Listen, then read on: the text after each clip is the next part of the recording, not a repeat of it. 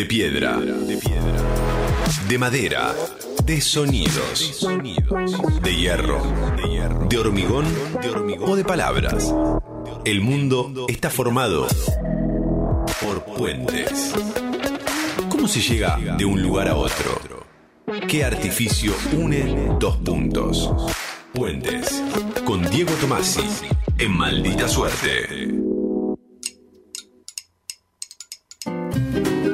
Diego Tomasi, ¿cómo estás? Buenas tardes. ¿Qué tal? Buenas tardes, ¿cómo andan? Bien, Hola. amigo. Bienvenido. Hola, Diego. Hola, hola, hola, hola. Cuatro veces. Hola, hola, hola, hola. Hola, Porque hola. somos Una cuatro. para cada uno. Bien. Diego Tomasi, Puentes. Bueno, hoy es posible que Puentes se parezca un poco más a Radios, que era la sección del año pasado, pero bueno, allá vamos. El ¿Estás miércoles, choreando? No, No, señor. No, Ah, de ninguna perfecto. manera. el miércoles falleció Alberto Chinén, el chino, tenía 60 años, había dedicado su vida a la radio, al sonido. El chino Chinén se volvió una leyenda siendo muy joven porque fue operador de la rock and pop en los años en los que la emisora cambió para siempre la manera de hacer radio en Argentina. En ese momento todo el mundo quería trabajar con él. Fue, por ejemplo, operador de Radio Bangkok, Claro. el, el programa con Lalo, con Douglas Vinci, con Bobby Flores, etc. Chinén tenía una manera de enfrentar el trabajo muy tranquila, por lo que uno averiguó, con una sabiduría propia de quienes saben exactamente qué hacer y cuándo, que es un superpoder muy bueno, Sí, sí, totalmente. realmente. Sí. Después abrió su propio estudio, 0DB se llamaba, que durante muchos años vio circular a las mejores voces del doblaje y de la publicidad. No sé, Gaby, si lo, si Sí, lo con- claro. frecuentaste. Y lo conocí al Eh, chino. claro. Por supuesto que estuve en cero Yo grabé de en sí. ese estudio Una casona ahí. En la calle Gascón, una especie de cápsula en medio de, de una zona de la ciudad que es una bola de ruido. Sí.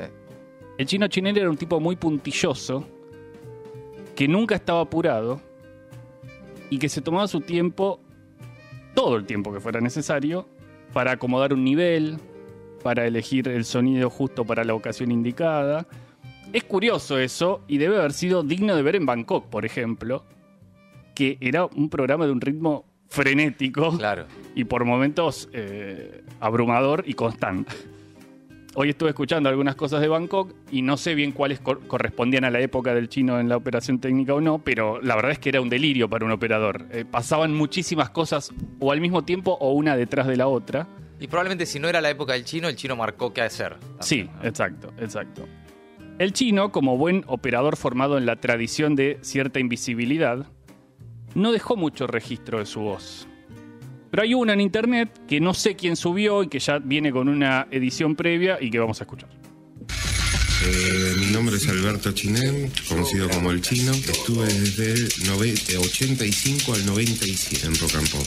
Eh, operador técnico de estudios, eh, Mario Pergolini, La Nata, Loca como tu madre, Frecuencia, Spaghetti y un poco de banda. Eh, después sigo con Mario. En ese momento, en realidad, cambié un poco el nombre del programa.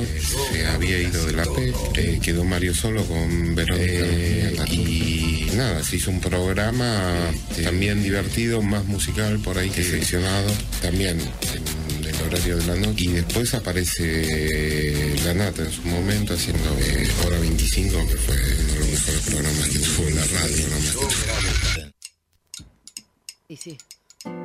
Bueno, de todo. Sí, de claro. todo. De todo, y esa era su voz. A veces es un poco antipático cuando, ante la muerte de alguien, las manifestaciones sobre eso son de índole personal del que escribe. Hay un montón de gente que se queja de esto en Twitter. Suele ser el primer reflejo. Sí, como si esa persona quisiera quitarle protagonismo al fallecido, pero quiero decir dos cosas sobre esto. La primera es que los seres humanos manejamos como podemos la muerte. Sí. Y que si uno habla en primera persona cuando muere alguien es porque el dolor es intransferible.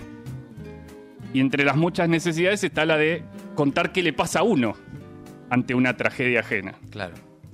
Lo segundo es que en los últimos meses tuve la oportunidad de hablar muchas veces con el chino chinén. En su estudio, 0DB, se grabaron las conversaciones del podcast que estamos haciendo en el Festival Desmadres. Claro.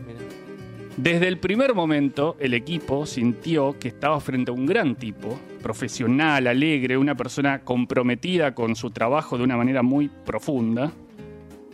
Mientras grababa, además, el chino se reía, comentaba cosas, daba consejos, no como si esa fuera una grabación cualquiera, sino como si él mismo fuera parte del, del proyecto, del grupo. Un día frenó una grabación, se metió en el estudio y movió uno de los micrófonos, Sí. no sé, dos centímetros.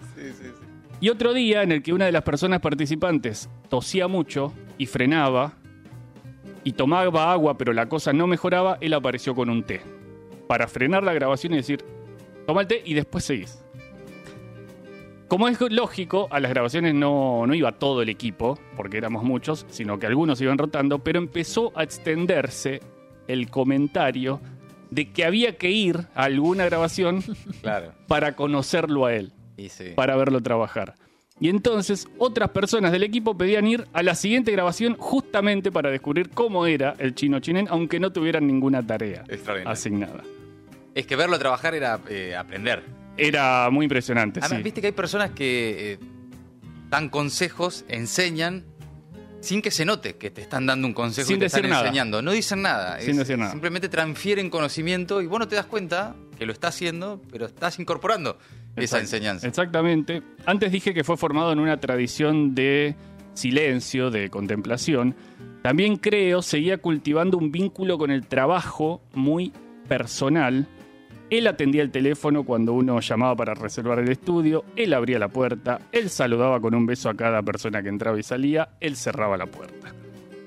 Lo último que tengo para decir es algo que dudé muchísimo de si contar o no, de si era correspondiente o no, porque en definitiva es del ámbito privado, pero lo voy a contar porque creo que termina de mostrarnos quién era el chino chinén. El miércoles pasado teníamos que grabar en su estudio a las 3 de la tarde y a las 4 y 19 de la mañana nos mandó un mensaje avisándonos que iba a tener que suspender la grabación porque estaba internado. Mm. Ese era el chino chinén. Le quiero mandar un gran abrazo a su familia, en particular a Lucas, su hijo. Y bueno, eso es todo. Y va un abrazo de todo, maldita suerte también, ¿eh? para, la, para la familia Absolutamente. y para la memoria del chino. Gracias, Diego Tomás. Gracias a ustedes. Maldita suerte. De 14 a 17 horas. Por el Destape Radio.